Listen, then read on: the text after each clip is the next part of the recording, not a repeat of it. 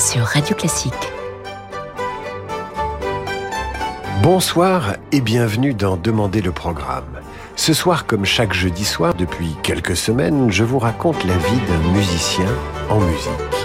Après Mahler, après Handel, après Schumann, après Brahms, après Offenbach, voici donc la vie d'Antonio Vivaldi, une figure de la musique italienne attachante, moderne, définitivement associée à la Venise resplendissante et baroque de la fin du XVIIe siècle et du début du XVIIIe. Rendons-nous pour débuter cette histoire à l'église San Giovanni Battista in Bragora de Venise. C'est là qu'est baptisé un petit garçon aux mèches rousses un 4 mars 1678. On l'appellera Antonio. Il sera l'aîné d'une fratrie de huit enfants. Aucun de ses frères et sœurs, à part Antonio, ne choisira de faire de la musique comme papa, qui est violoniste à la basilique San Marco. Avec papa, il apprend le violon et profite de l'effervescence artistique, religieuse et musicale dans laquelle baigne Venise. Doué, il remplace parfois son père dans les concerts. Mais la musique ne suffit pas. Il faut aussi servir Dieu. Vivaldi sera prêtre, ordonné à 27 ans, en 1705. La même année, Vivaldi est nommé maître de violon du Pio Ospedale della Pietà, un orphelinat de jeunes filles et conservatoire de musique de haut niveau. Il y enseignera la composition des concertos à des orphelines sans négliger son travail de musicien. Écoutons une des œuvres qu'il compose à cette époque, une des douze sonates de son premier opus intitulé La Folia. Elle est excellente et sera éditée par Giuseppe Salla, l'un des plus fameux éditeurs de musique de Venise. Vivaldi, prêtre et musicien, va se faire un nom.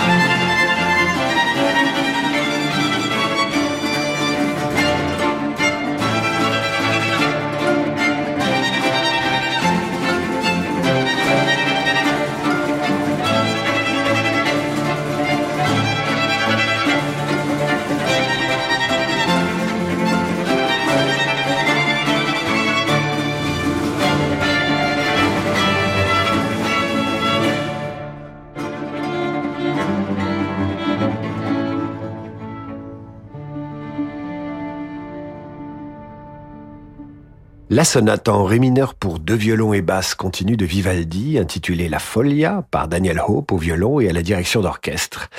Édité par Giuseppe Salla, les Vivaldi père et fils se font un nom. Antonio décide alors de se consacrer exclusivement à la musique et demande à ne plus dire la messe en raison d'une maladie respiratoire. Un de ses biographes raconte ainsi comment il renonce au service religieux.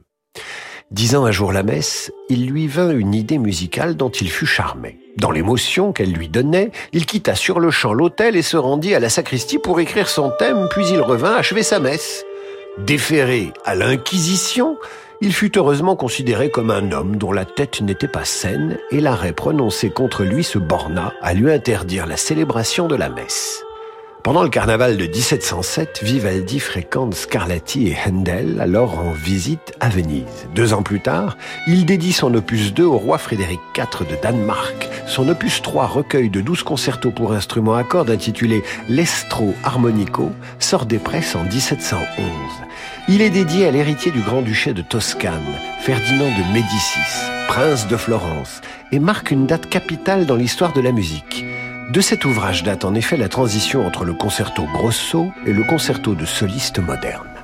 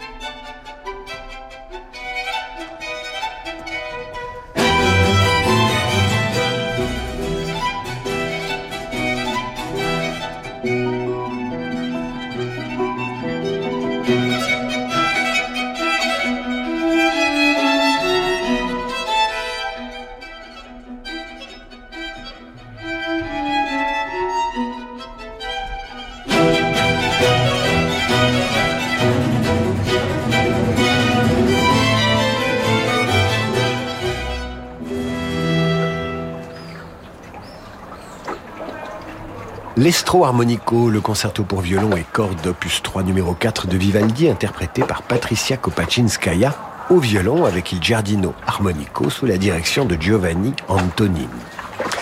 Vivaldi a alors 35 ans lorsqu'il aborde pour la première fois l'opéra, une figure imposée pour tout compositeur italien sérieux à cette époque. Pas facile d'opérer ce virage vers l'opéra. Vivaldi est toujours prêtre. Il est entouré de jeunes filles, a le sens des affaires. Bref, un prêtre qui écrit de l'opéra est-il bien sérieux? Le livret de son premier opéra, Ottone in Villa, n'est-il pas écrit par Biancardi, escroc réputé, recherché par la police? N'empêche, Vivaldi en fait son librettiste et son ami. Jusqu'en 1739, Vivaldi composera donc un opéra chaque année, ou presque, sans pour autant renoncer à ses compositions de sonates et concertos pour divers commanditaires. Prolifique, Vivaldi, dont l'opus 4 intitulé La Stravaganza est édité en 1714. Ce recueil de 12 concertos pour violon fixe la forme définitive du concerto de soliste, en trois mouvements, allegro, adagio, allegro.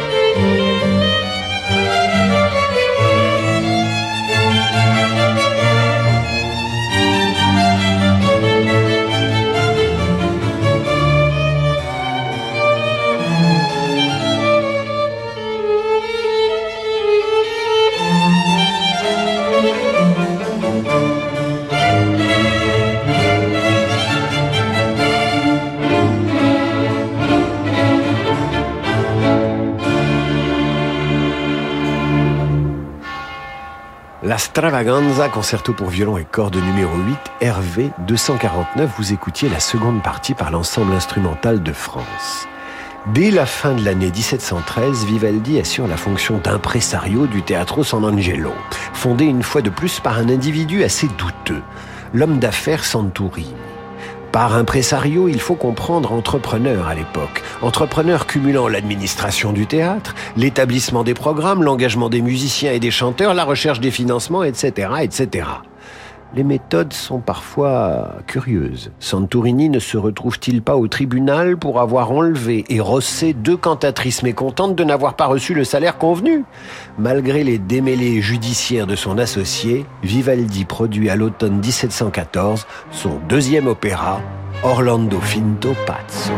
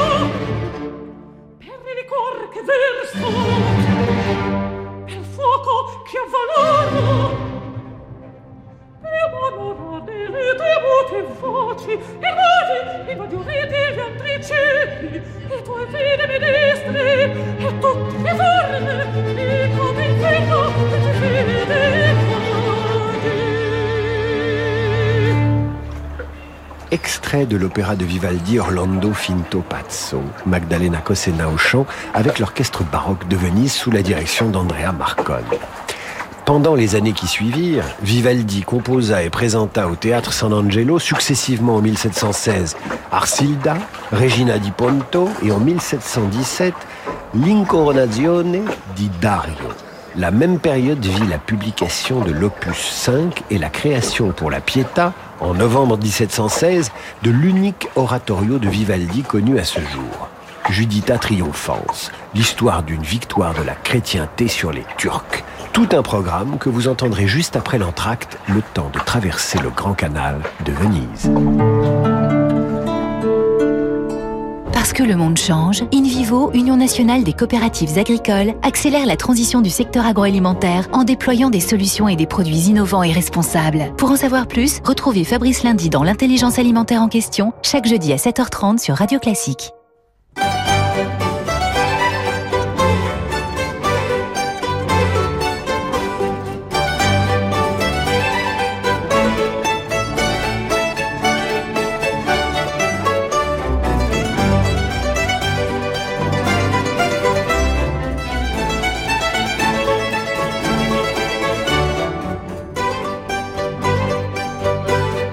David Abiker sur Radio Classique.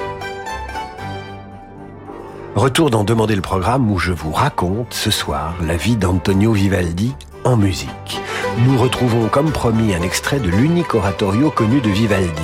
Ça s'appelle Judita Triomphans, une pièce de circonstance destinée à commémorer la victoire du prince Eugène sur les Turcs. L'allégorie oppose la chrétienté, personnifiée par Judith, à la puissance turque, représentée par Holoferne.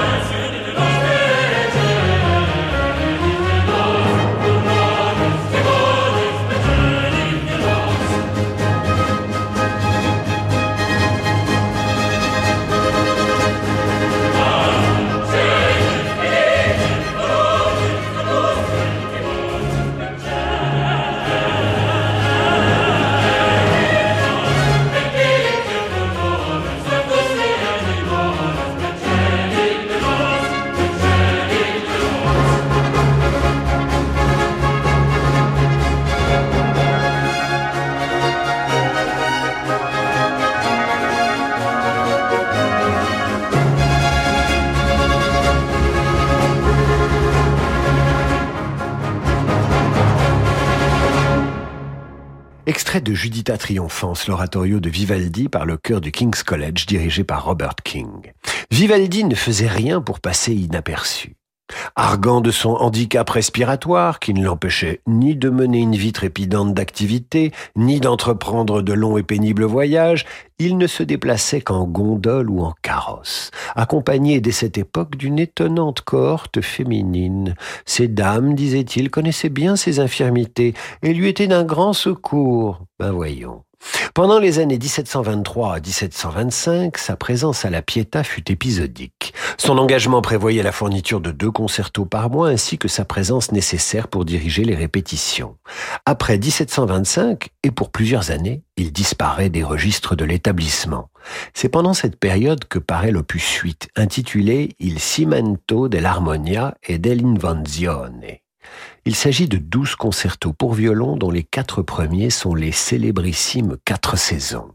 Dédiés à un noble vénitien, ils devaient remporter le plus grand succès à l'étranger, notamment à Londres et à Paris, où ils furent interprétés au début de l'année 1728 au concert spirituel.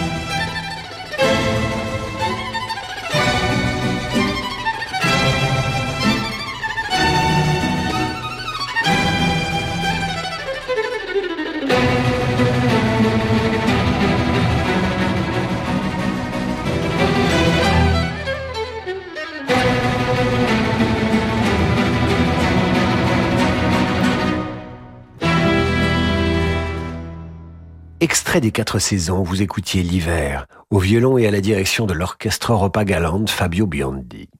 En 1726, Vivaldi monte son opéra Doria in Tempe au théâtre San Angelo. C'est l'une de ses jeunes élèves de la Pietà, âgée de 16 ans, Anna Giro, qui tient le rôle de Damia. Cette Anna Giro jouera dans la vie du compositeur un rôle assez ambigu de cantatrice fétiche, de secrétaire et plus ou moins de gouvernante. Elle n'habita jamais chez lui, bien sûr, ce qui n'empêcha pas les rumeurs et les ragots.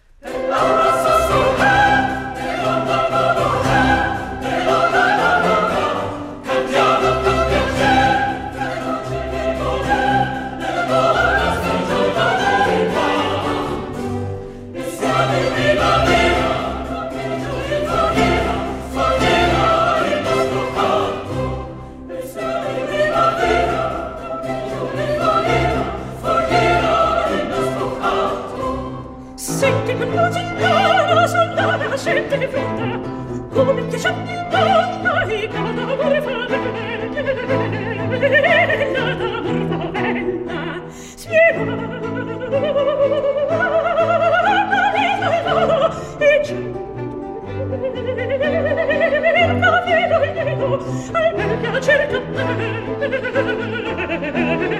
me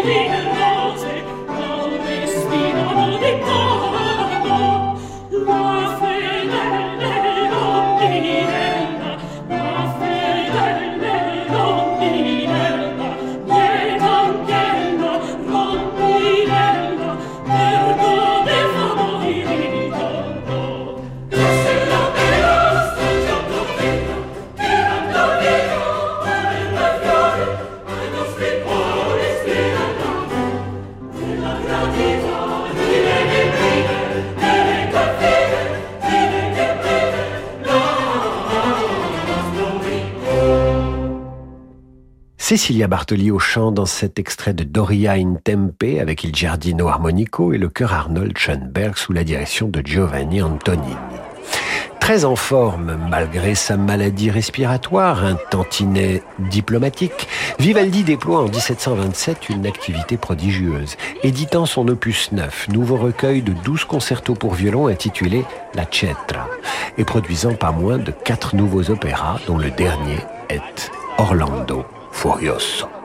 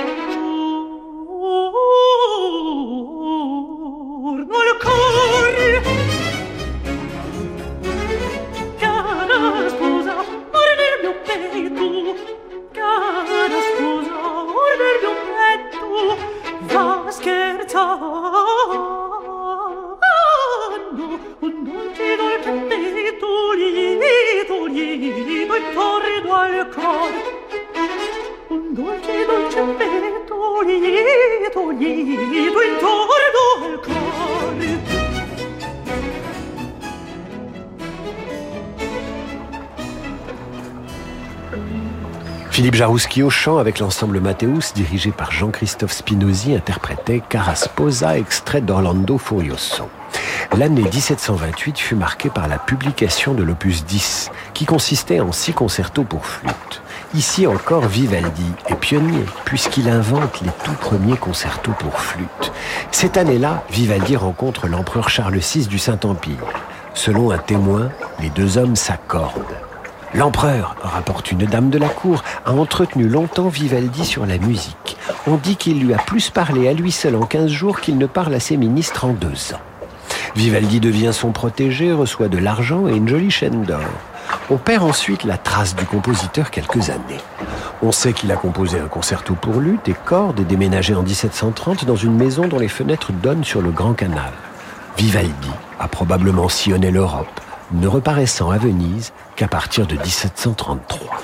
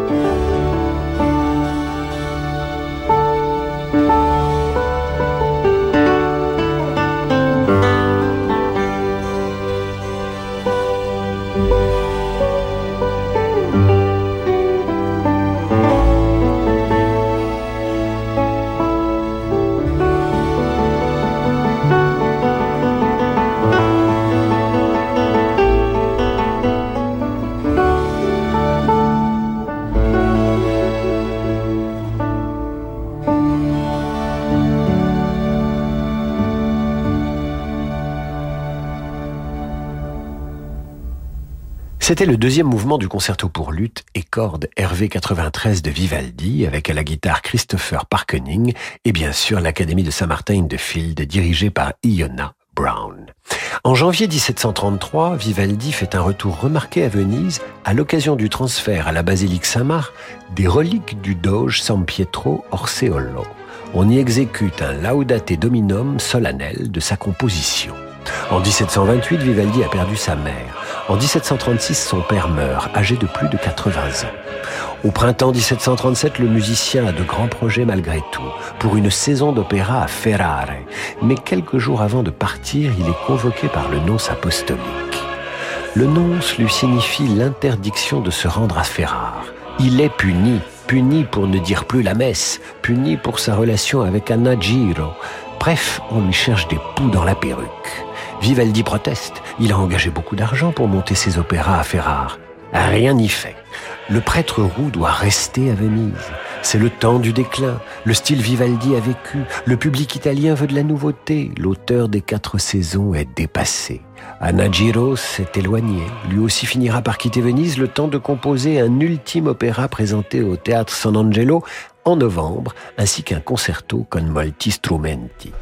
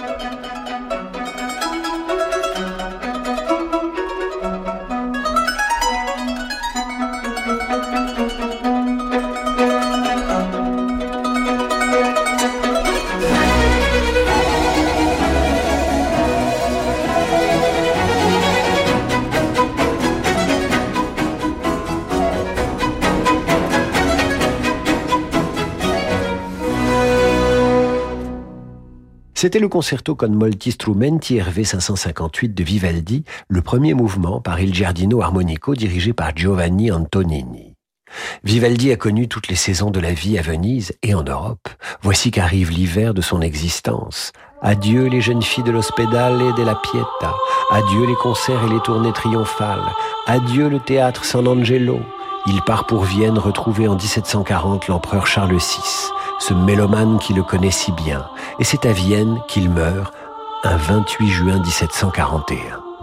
Pour terminer cette vie de Vivaldi en musique, citons un contemporain de Vivaldi.